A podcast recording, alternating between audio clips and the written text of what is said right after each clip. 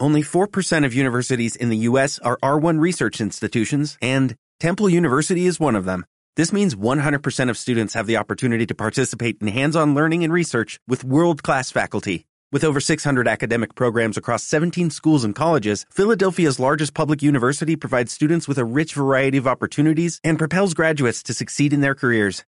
Temple University. Schedule a campus tour today at admissions.temple.edu/visit.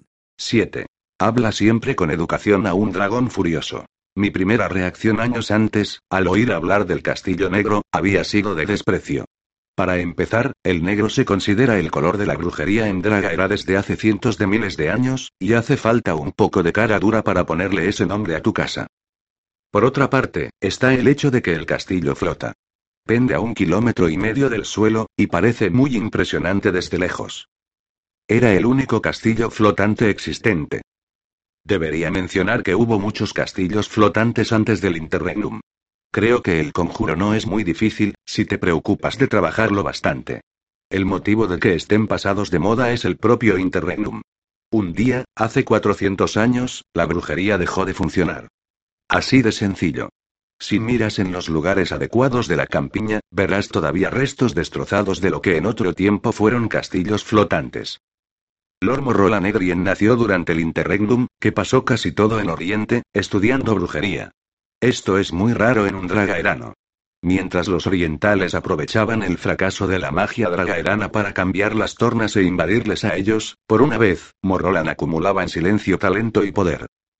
Después, cuando Cerica, de la casa del Fénix, surgió de los senderos de la muerte con el orbe aferrado en sus manos pequeñas y codiciosas, Morrolan estaba a su lado, ayudándola a ganar el trono. Después, fue un elemento clave en la derrota de los orientales, y ayudó a curar las plagas que habían dejado a su espalda como recuerdo de su visita. Todo ello conspiraba para que fuera más tolerante con los orientales de lo que es normal en un dragaerano, en especial un señor dragón. Fue ese, en parte, el motivo de que acabara trabajando para él de forma permanente, después de que casi nos matamos mutuamente la primera vez que nos encontramos. Pequeños malentendidos y todo eso. Poco a poco, comprendí que Lord Morroland merecía tener una casa llamada Castillo Negro aunque a él le hubiera importado un chillido de tecla mi opinión, en cualquier caso. También llegué a comprender parte del motivo de su nombre. Debéis comprender que los señores dragones, sobre todo cuando son jóvenes si habéis prestado atención, os habréis dado cuenta de que Morroland tenía menos de 500 años tienden a ser. ¿Cómo lo diría? Excitables. Morroland sabía muy bien que llamar a su fortaleza de aquella manera era algo pretencioso, y también sabía que, de vez en cuando, habría personas que se burlarían de él. Cuando eso sucedía, las retaba a duelo y las mataba con gran placer. Lord Morroland, de la Casa del Dragón, era uno de los poquísimos nobles que merecían el apelativo. Le he visto exhibir la mayoría de los atributos que uno espera en un noble cortesía, bondad, honor. Debo decir asimismo que es uno de los más sanguinarios bastardos que he conocido en mi vida. Me dio la bienvenida al Castillo Negro, como siempre, Lady Teldra, de la casa de Lisola. Ignoro qué le pagaba Morroland por sus servicios como comité de recepción y servicio de bienvenidas. Lady Teldra era alta, hermosa y elegante como un zur. Sus ojos eran tiernos como ala de Yorich, y su paso era reposado, fluido y delicado como el de una bailarina de la corte. Caminaba con el porte relajado y confiado de una, bien, de una y sola. Hice una reverencia y ella me la devolvió, junto a un torrente de chismes sin sentido que me alegraron mucho de haber ido, y que casi me hicieron olvidar mi misión. Me acompañó a la biblioteca, donde Morrolan estaba sentado sobre un grueso tomo o libro mayor, del que iba tomando notas. Entre, dijo Morrolan. Lo hice y me incliné ante él. Me saludó, ¿qué sucede, Vlad? Problemas, dije, mientras Lady Teldra volvía como un rayo a ocupar su posición cerca de la entrada del castillo, ¿para qué crees que he venido? No pensarás que me he tomado la molestia por una fruslería, ¿verdad? Se permitió una sonrisa y extendió el brazo derecho hacia Loyosh, que voló hacia él y aceptó que le rascara la cabeza. Claro que no, contestó. En la fiesta del otro día, solo acudió una ilusión de ti. Exacto. Muy observador. ¿Está Aliera? Por ahí, ¿por qué? El problema también la incluye a ella. Y a propósito, Setra también debería venir, si está disponible. Será más fácil explicarlo a todos a la vez. Morrolan enarcó las cejas un momento. Después, cabeceó, de acuerdo. Aliera ya viene, y avisará a Setra. Aliera llegó casi al instante, y Morrolan y yo nos levantamos. Dedicó a cada uno una breve reverencia. Morrolan era un poco alto para ser dragaerano. Su prima Aliera, sin embargo, era la dragaerana más baja que había conocido. Podrían haberla confundido con un humano alto. Molesta por tal circunstancia, tenía la costumbre de llevar vestidos demasiado largos, y enmendaba la diferencia a base de levitar, en lugar de caminar. Había quienes hacían comentarios despectivos al respecto. No obstante, Aliera era poco rencorosa. Casi siempre los resucitaba después.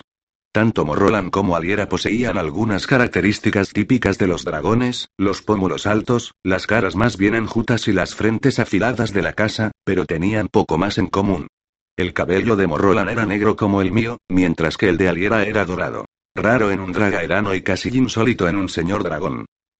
Por lo general, los ojos de Aliera eran verdes, otra rareza, pero los he visto cambiar de verde a gris, y en ocasiones al azul hielo. Cuando los ojos de Aliera viran al azul, voy con mucho cuidado. Setra apareció justo después de ella. ¿Qué puedo deciros sobre Setra la Bode? Los que creen en ella dicen que ha vivido 10.000 años, algunos dicen 20.000. Otros afirman que es un mito. Llaman a su vida sobrenatural, sienten su aliento incorrupto. La pintan de negro en la magia, de gris en la muerte. Me sonrió. Todos los presentes éramos amigos. Morrolan portaba a Vara Negra, que mató a Mil en el muro de la tumba de Barit. Aliera portaba a Exploradora, que según se decía servía a un poder más alto que el Imperio. Setra portaba a Llama Helada, que contenía el poder de la montaña. Yo me portaba a mí mismo, y bastante bien, gracias. Todos nos sentamos y convertimos en iguales. Y bien, Vlad, dijo Morrolan, ¿qué hay de nuevo? Mira, contesté. Arqueó las cejas. Espero que no vaya dirigida contra nadie conocido. De hecho, contra uno de tus invitados. ¿De veras? Qué desgracia para los dos. ¿Puedo preguntar quién es? ¿Conoces a un tal Lord Mellar, un Jered? Pues sí. Da la casualidad de que sí, ¿puedo interrogarte acerca de las circunstancias? Una risita. Ya empiezas a hablar como él, jefe. Cierra el pico, lo Josh. Morrolan se encogió de hombros. Me avisó hace unas semanas de que había adquirido cierto libro en el que yo estaba interesado, y concertamos una cita para que lo trajera. Llegó hace. Déjame pensar. Hace tres días. Desde entonces, es mi invitado. Supongo que habrá traído el libro. Tu suposición es correcta. Morrolan indicó el tomo que estaba leyendo cuando yo entré. Miré la cubierta, pero llevaba un símbolo que no reconocí, ¿cuál es? Me miró un momento, como si se preguntara si yo era de confianza, o quizás si debía permitir que le interrogara. Volvió a encogerse de hombros. Brujería preimperial. Silbe en señal de respeto, y también de sorpresa. Paseé una rápida mirada a mi alrededor, pero ninguno de los demás pareció sorprenderse por la revelación. Era probable que lo supieran desde el primer momento. No paraba de averiguar cosas sobre la gente, cuando pensaba que ya la conocía. ¿Está enterada la emperatriz de tu pequeña afición? Pregunté. Sonrió levemente. Siempre me olvido de comentárselo. Guardó silencio. ¿Desde cuándo la estudias? La brujería preimperial.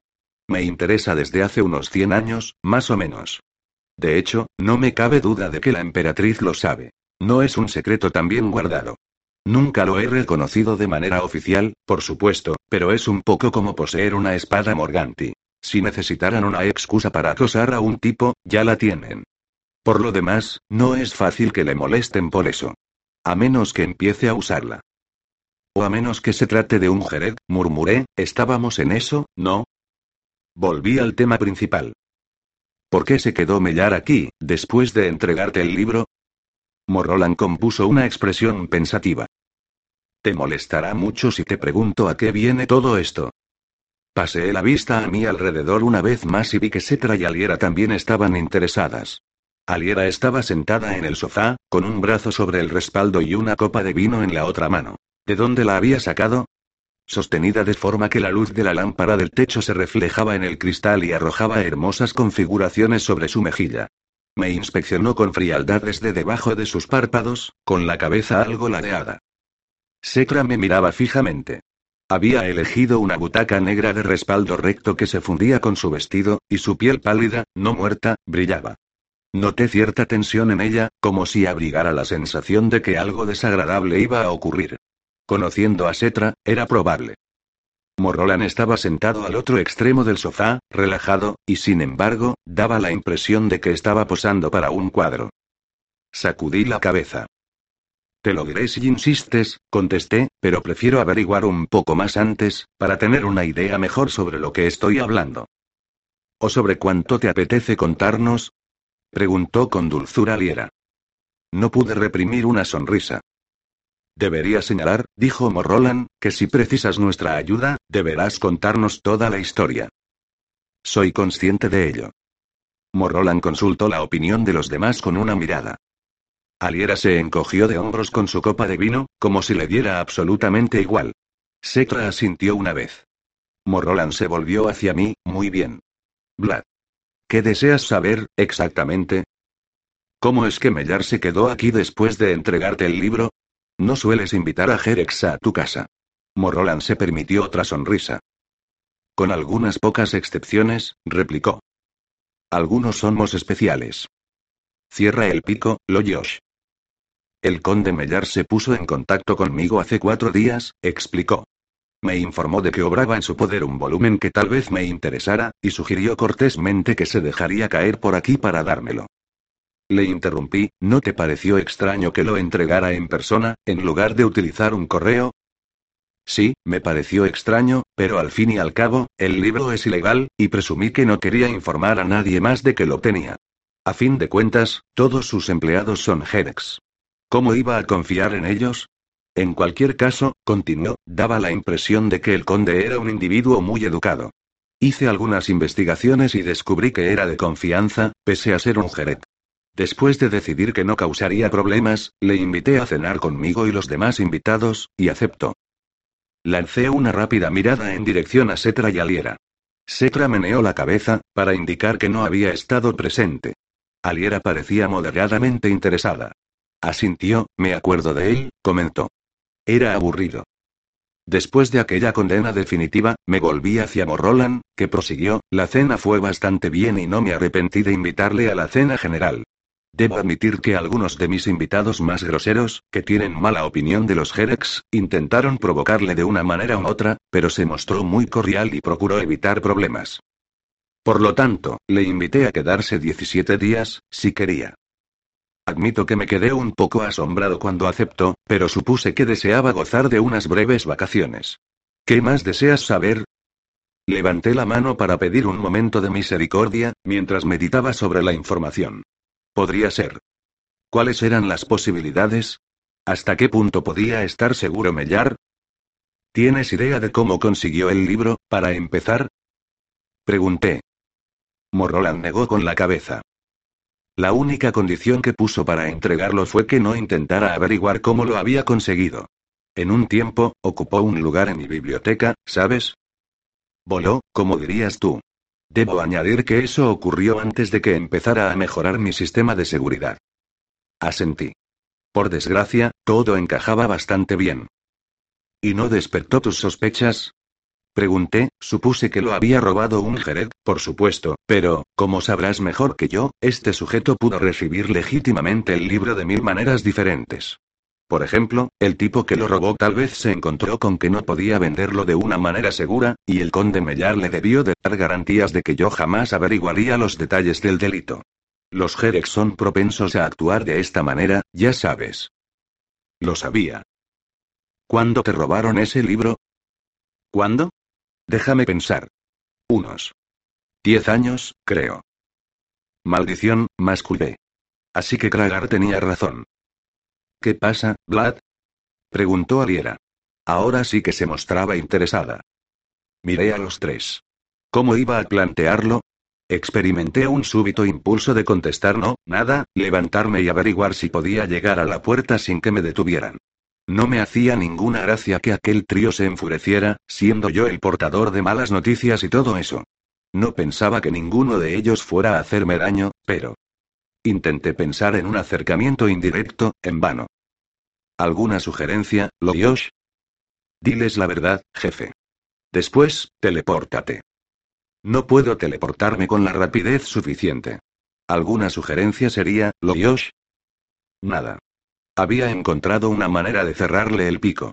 Dadas las circunstancias, mi alegría por aquel logro se vio bastante enturbiada. Te está utilizando, Morrolan, dije de sopetón. ¿Me está utilizando? ¿Cómo, si se puede saber? Mellar ha huido de los Jerex. Se ha hospedado aquí por un solo motivo, sabe que ningún Jerek podrá tocarle mientras sea huésped de un señor dragón. Morrolan frunció el ceño. Percibí que una tormenta se estaba formando en el horizonte. ¿Estás seguro? preguntó con calma. Ascendí, creo que, dije poco a poco, si hicieras algunas averiguaciones, descubrirías que fue el propio Mellar quien se apoderó del libro, o contrató a alguien para que lo hiciera. Todo encaja. Sí, estoy seguro. Desvié la vista hacia Liera. Estaba mirando a Morrolan, con expresión de sorpresa. La fina diletante de unos segundos antes había desaparecido. ¡Qué cara más dura! Estalló, oh, sí, la tiene muy dura, dije. Setra intervino. Vlad, ¿cómo pudo saber Mellar que iba a ser invitado a hospedarse en el Castillo Negro? Suspiré para mis adentros. Había confiado en que nadie me hiciera esa pregunta. Ningún problema. Debió de realizar un estudio sobre Morrolan para averiguar qué debía hacer en orden a ser invitado. Lamento decirlo, Morrolan, pero eres bastante predecible en ciertos aspectos. Morrolan me dirigió una mirada de desagrado, pero, por suerte, no percibí otro efecto.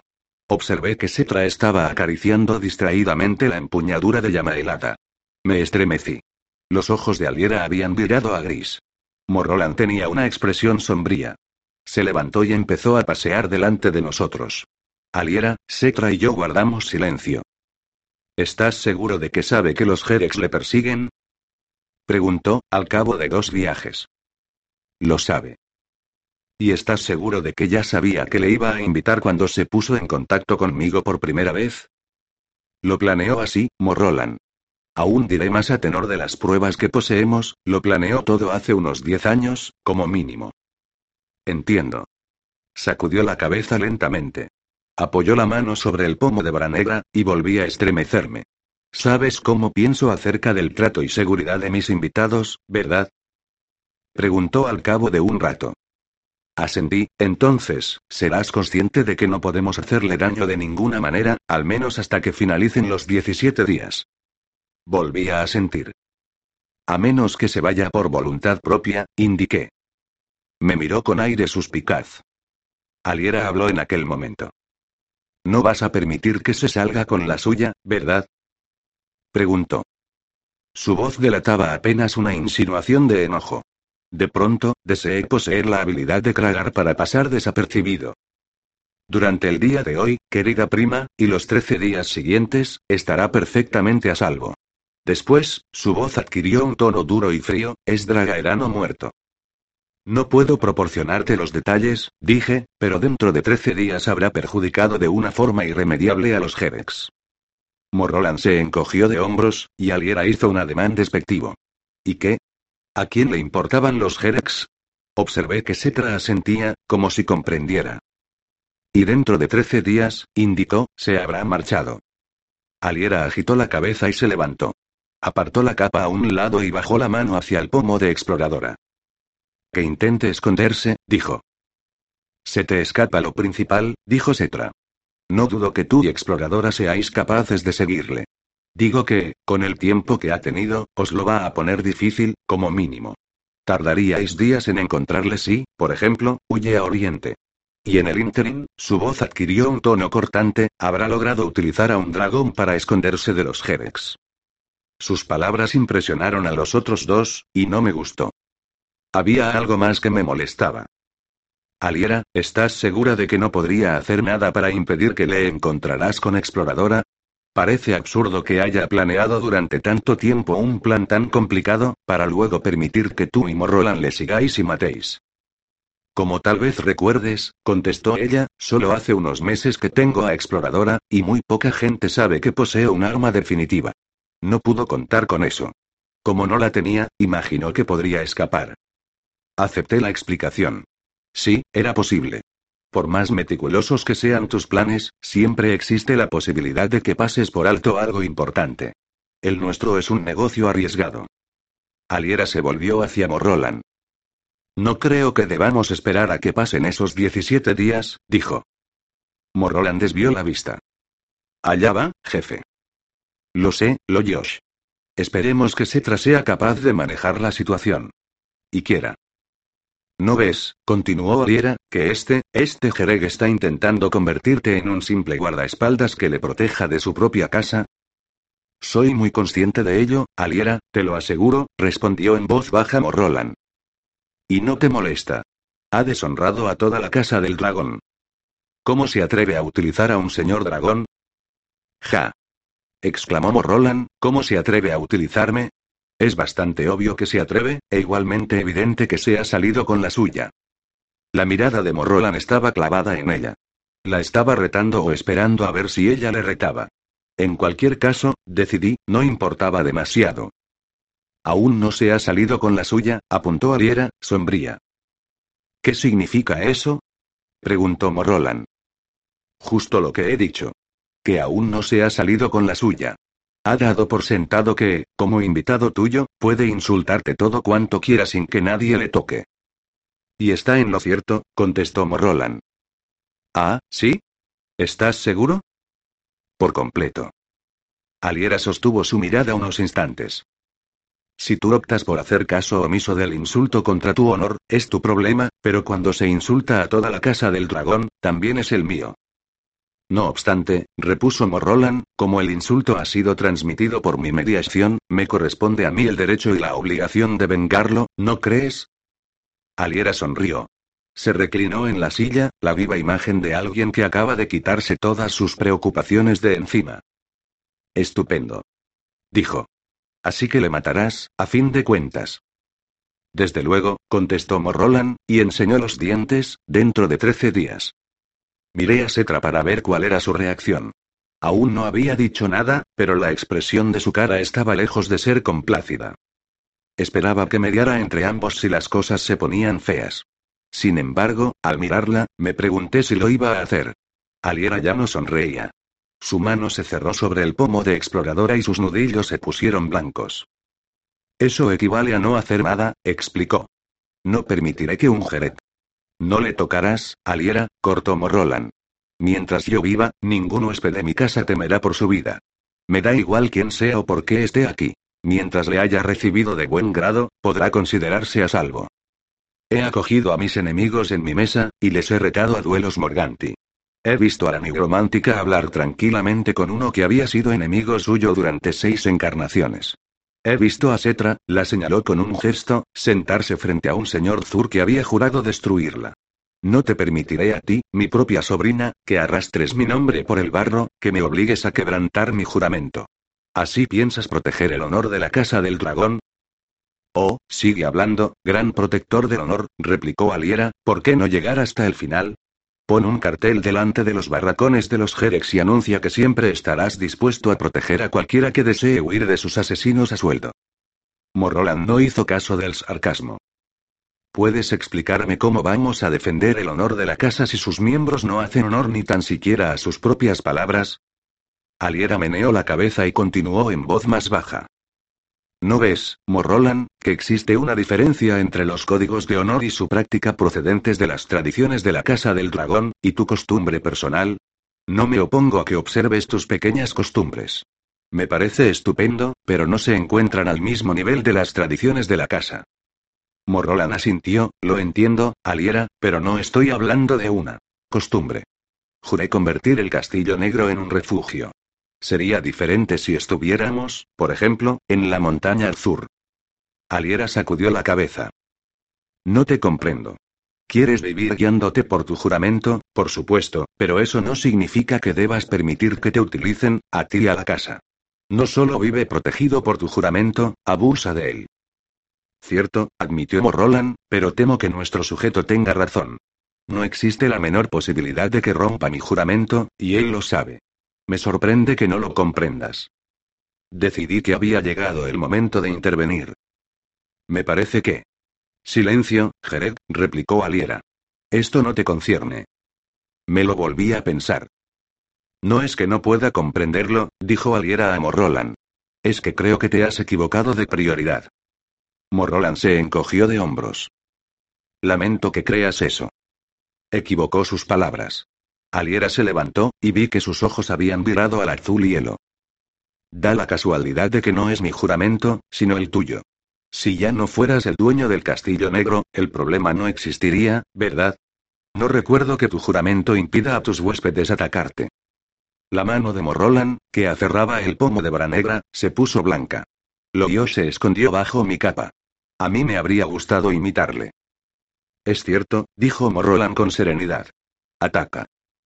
Setra habló por primera vez, con parsimonia. Debo recordarte las leyes de los invitados, Aliera. Aliera no contestó. Estaba de pie, con la espada en la mano, y miraba sin pestañear a Morrolan. Pensé que no quería atacar a Morrolan. Quería que Morrolan la atacara. No me sorprendió su siguiente afirmación. Y las leyes de los invitados se aplican a todos los anfitriones. Incluso si afirman ser dragones, pero carecen de valor para vengar un insulto proferido contra todos nosotros. Casi funcionó, pero Morrolan logró controlarse. Su tono hizo la competencia al color de sus ojos. Puedes considerarte afortunada de que me ciña a esa norma, y que seas una invitada como ese Jerez, aunque está claro que él sabe más acerca de la cortesía que un huésped debe a su anfitrión. Ja. Gritó Aliera, y desenvainó a Exploradora. Mierda, dije. De acuerdo, Morrolan, en lo concerniente a mí, te libero de tu juramento. De todos modos, da igual, porque prefiero ser una dragón muerta que una tecla viva. Exploradora se erguía como una vara verde corta, que latía levemente. No pareces darte cuenta, prima, de que no tienes poder sobre mi juramento. Setra se puso en pie. Gracias a los señores del discernimiento, no había desenfundado a Yamaelata. Se interpuso con calma entre ambos. Los dos os equivocáis, dijo. Ninguno tiene la intención de atacar al otro, y ambos lo sabéis. Aliera quiere que Morrolan la mate, lo cual protege su honor y rompe el juramento de él, para que nadie forma pueda matar a Mellar. Morrolan quiere que Aliera le mate, para que rompa las normas sobre los invitados y pueda matar a Mellar. Yo, sin embargo, no tengo la menor intención de permitir que os matéis o deshonréis, para que podáis olvidar las provocaciones. Permanecieron un momento inmóviles. Después, la sombra de una sonrisa pasó por los labios de Morrolan. También por los de Aliera. Loyosh se asomó y volvió a ocupar su posición sobre mi hombro derecho. Setra se volvió hacia mí, Vlad, dijo, no es cierto que tú eres. Calló, reflexionó y probó de huevo, ¿que conoces a la persona que ha de matar a Mellar? Me masajé el cuello y descubrí que estaba bastante tenso. Supongo que podría ponerle la mano encima, repliqué con sequedad. Bien. Quizá deberíamos empezar a pensar todos en una forma de ayudar a ese tipo, en lugar de maneras de matarnos mutuamente. Morrolan y Aliera fruncieron el ceño al pensar en la idea de ayudar a un Jerez, y luego se encogieron de hombros. Elevé una breve oración de agradecimiento a Berra por haber pensado en solicitar la presencia de Setra. ¿Cuánto tiempo puede esperar el asesino? preguntó Setra. ¿Cómo Kono había averiguado tanto? Me pregunté, por enésima vez desde que la conocía. Tal vez unos pocos días, contesté, muy bien. ¿En qué podemos ayudarle? Me encogí de hombros. Lo único que se me ocurre es lo que Aliera insinuó antes. Seguir su rastro con exploradora. El problema consiste en que hemos de encontrar una forma de empujarla a marchar pronto sin obligarle, por supuesto. Aliera volvió a sentarse, pero Morroland dio media vuelta y se encaminó hacia la puerta. Teniendo en cuenta las circunstancias, dijo, no me parece correcto incluirme en esto. Confío en que ninguno de vosotros, dirigió una mirada significativa a Aliera, quebrantará mi promesa, pero creo que sería incorrecto conspirar contra mi propio invitado. Si me disculpáis. Hizo una reverencia y salió. Aliera retomó el hilo de la conversación. ¿Te refieres a engañarle para que se vaya? Algo así. No sé, arrojarle un conjuro para que se considere a salvo. Es posible, Secra pareció meditar, pero Aliera se adelantó antes de que pudiera hablar. No, no es posible. Creo que podría hacerse, pero, para empezar, Morrolan lo detectaría. En segundo lugar, no podemos utilizar ninguna forma de magia contra él sin violar el juramento de Morrolan. por el desastre de Adrón. Exclamé, ¿quieres decir que tampoco podemos engañarle?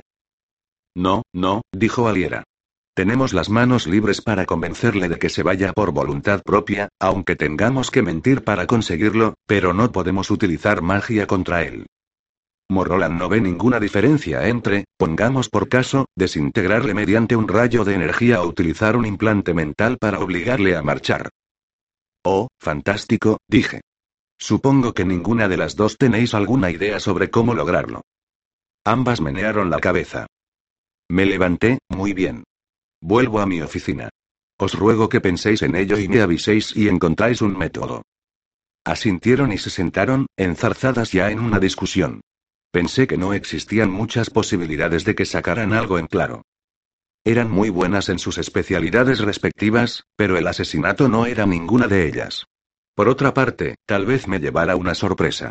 En cualquier caso, era muchísimo mejor que trabajaran conmigo que contra mí. Hice una reverencia y me fui. 8. No existe preparación suficiente. Regresé a mi oficina y permití a mi estómago recuperarme de las secuelas de la teleportación.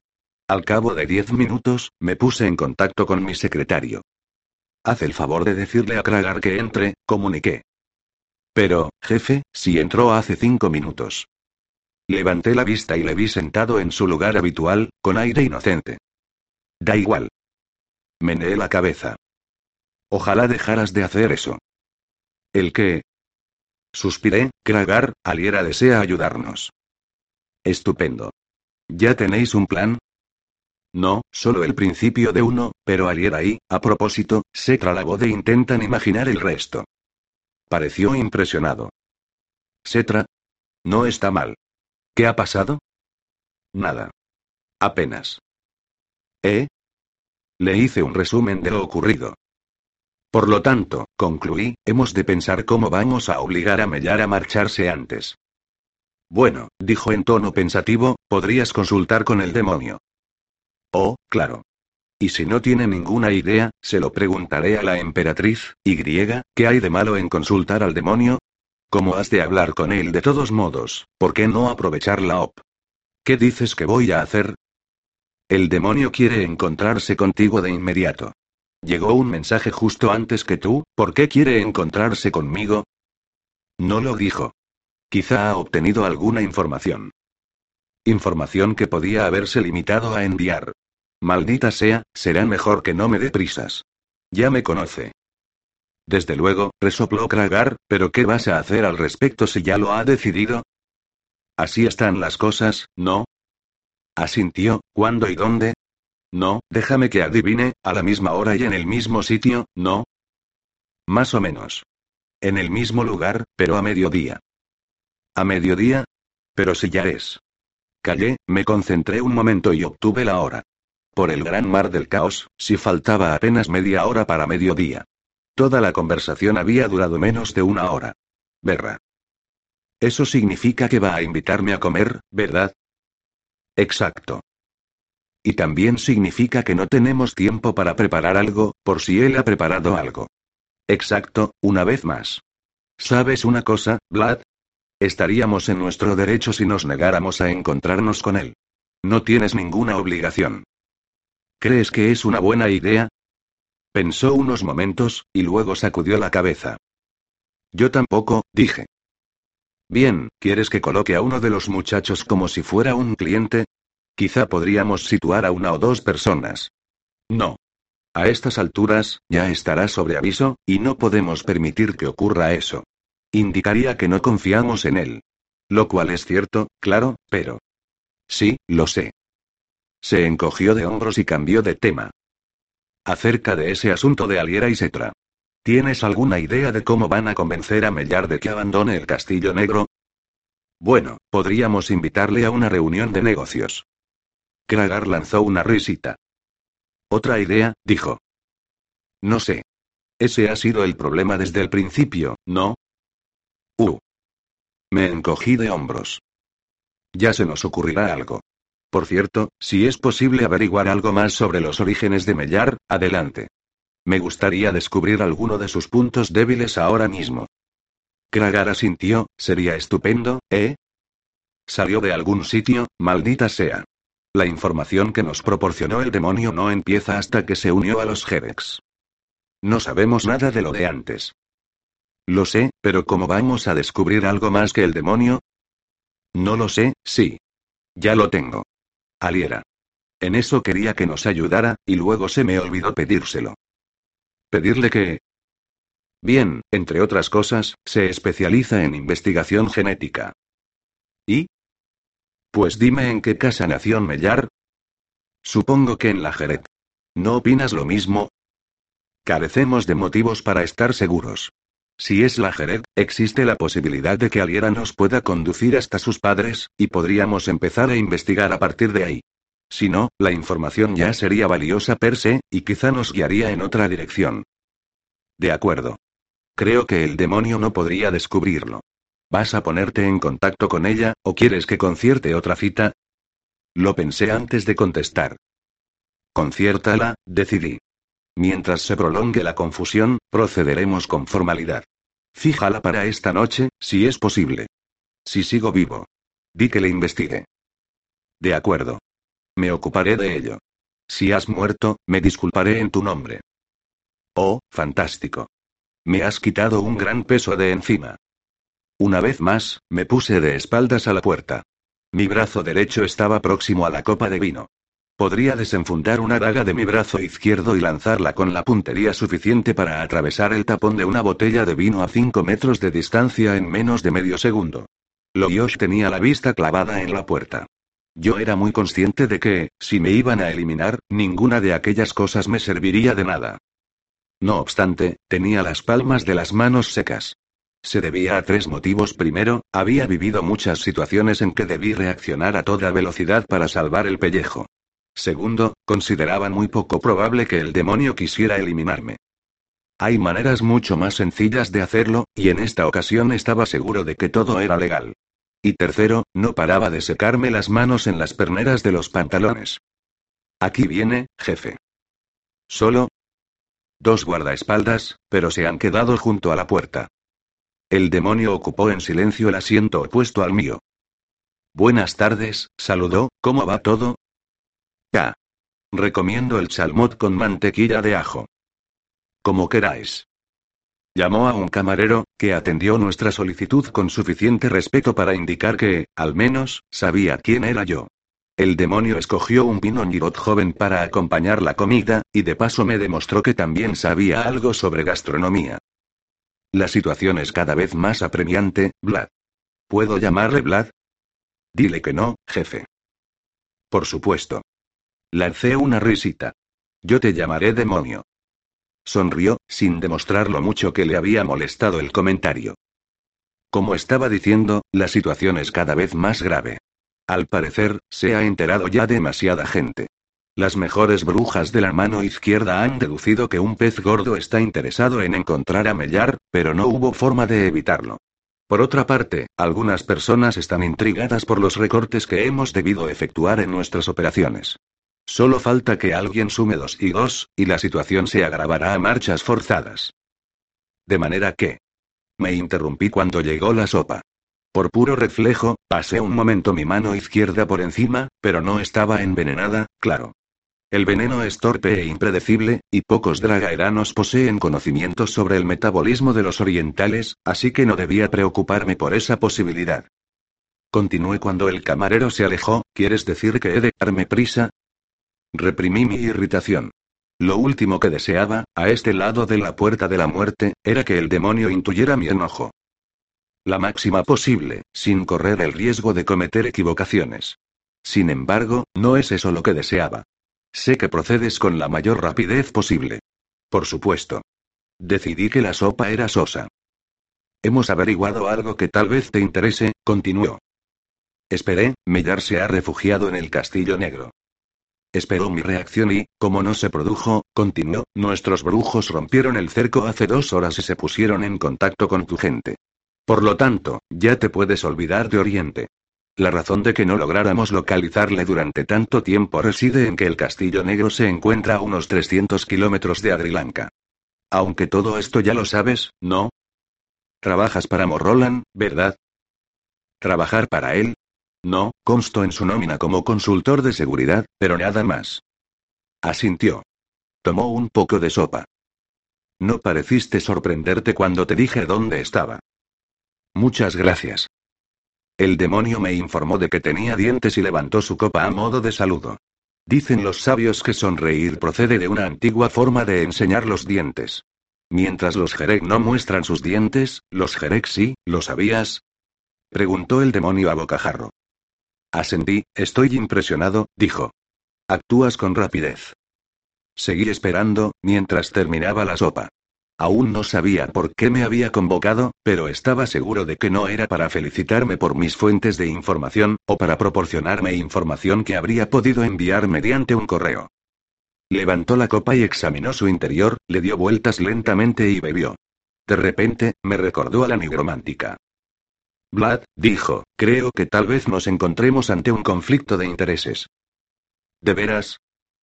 Bien, todo el mundo sabe que eres amigo de Morrolan. Morrolan ha dado asilo a Mellar. Da la impresión de que sus objetivos y los nuestros no apuntan en la misma dirección. Seguí callado.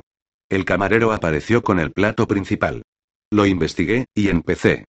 El demonio fingió no darse cuenta de mi gesto. Yo fingí no darme cuenta de que él hacía lo mismo. Prosiguió, después de engullir y emitir el consabido murmullo de satisfacción. La situación podría ponerse muy desagradable para Morrolan. No veo cómo, a menos que pienses desencadenar otra guerra dragón Jeret. Y Mellar, pese a lo que ha hecho, no vale tanto. Ahora fue el demonio quien guardó silencio. Noté un hueco en el estómago.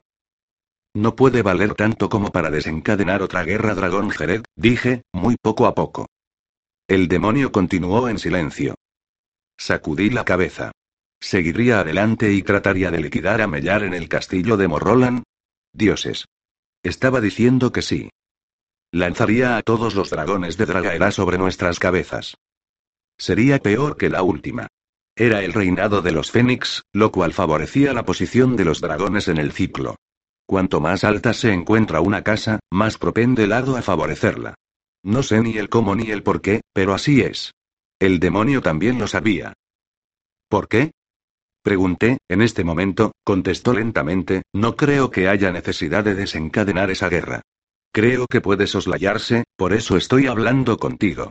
Pero también diré esto si me equivoco, y las únicas opciones que se me ocurren son permitir que Mellar se salga con la suya o iniciar otra guerra, iniciaré la guerra.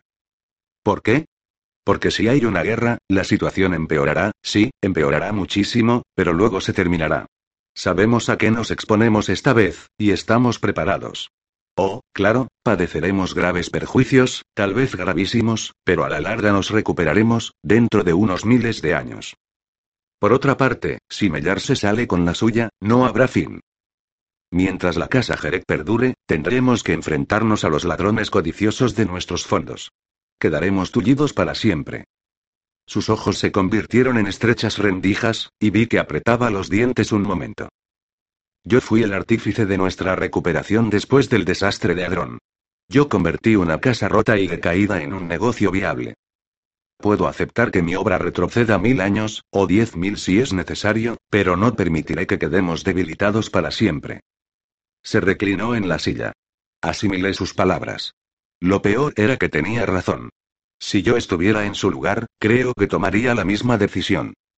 Meneé la cabeza. Tienes razón, dije. Tenemos un conflicto de intereses. Si me concedes el tiempo suficiente, terminaré mi trabajo, pero no permitiré que liquides a alguien en el Castillo Negro. Lo siento, pero así son las cosas. Asintió, pensativo. ¿Cuánto tiempo necesitas? No lo sé. En cuanto abandone el Castillo Negro, le cazaré, pero aún no he encontrado una manera de hacerle salir. ¿Bastarán dos días? Reflexioné, tal vez, dije por fin, pero puede que no. Asintió y guardó silencio. Utilicé un trozo de pan solo algo pasado para untar lo que quedaba de mantequilla de ajo. Nunca he dicho que fuera un buen restaurante. ¿Qué se te ha ocurrido para impedir la guerra dragón Jered? Le pregunté. Meneó la cabeza lentamente. No iba a proporcionarme más información al respecto. En cambio, hizo una seña al camarero y pagó. Lo siento, dijo, mientras el camarero se alejaba. Tendremos que hacerlo sin tu colaboración. Podrías habernos sido de mucha ayuda. Se levantó y caminó hacia la puerta. Observé que el camarero volvía con el cambio. Le disuadí con un ademán distraído. Fue entonces cuando lo comprendí. El demonio había previsto que este desenlace era posible, pero quería darme la oportunidad de salvarme.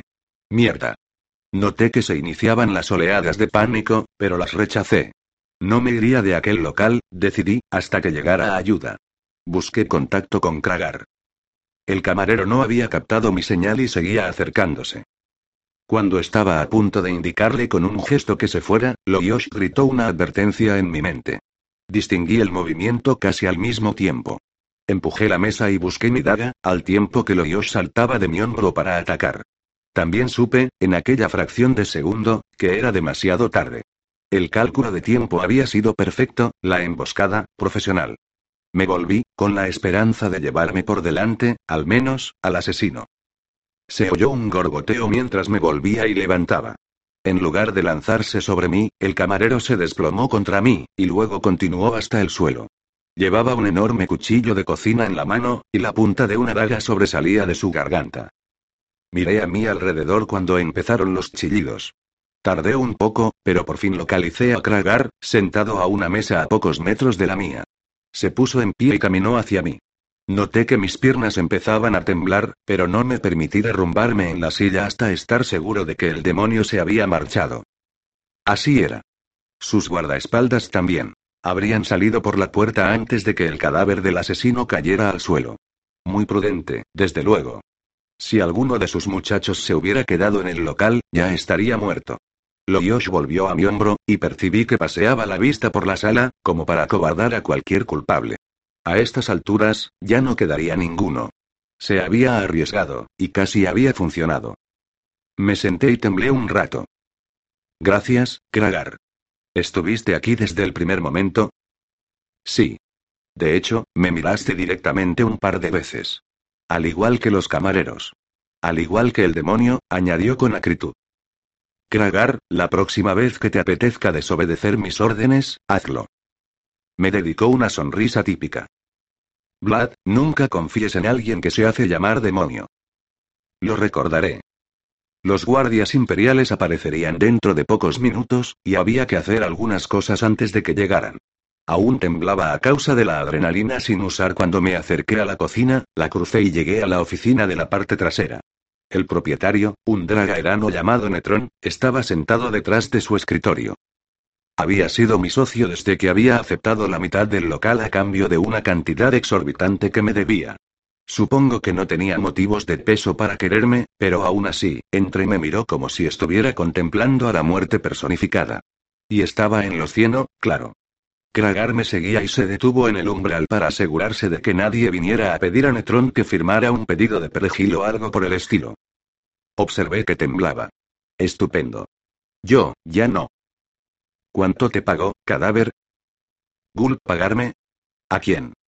Ya sabes, dije como si tal cosa, que has sido un podrido tramposo desde que te conozco. Por eso te metiste en esto. Bien, ¿cuánto te pagó? Pepepe, pero sin nadie. De repente, agarré su garganta con mi mano izquierda. Noté que mis labios formaban la clásica sonrisa burlona Jeret. Tú eres el único, aparte de mí, autorizado para contratar a la gente que trabaja aquí.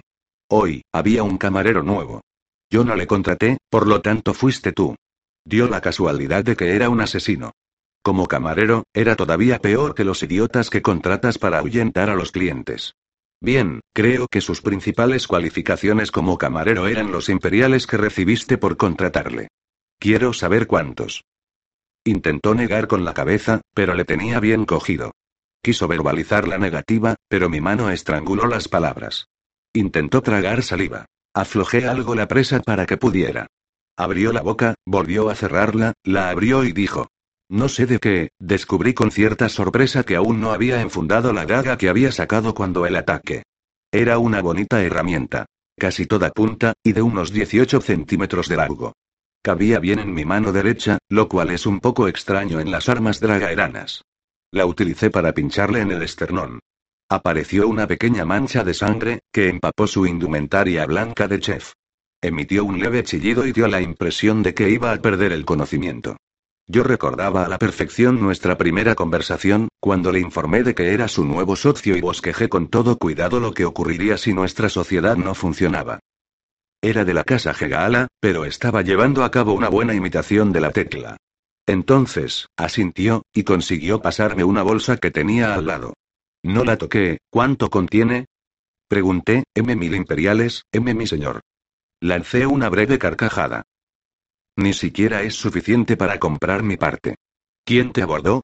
¿Fue el asesino, el demonio o un esbirro? Cerró los ojos, como si deseara que yo desapareciera. Le concedí la ilusión un momento. Fue el demonio, dijo en un susurro. Vaya. Bien, me halaga que se interese por mí hasta ese punto.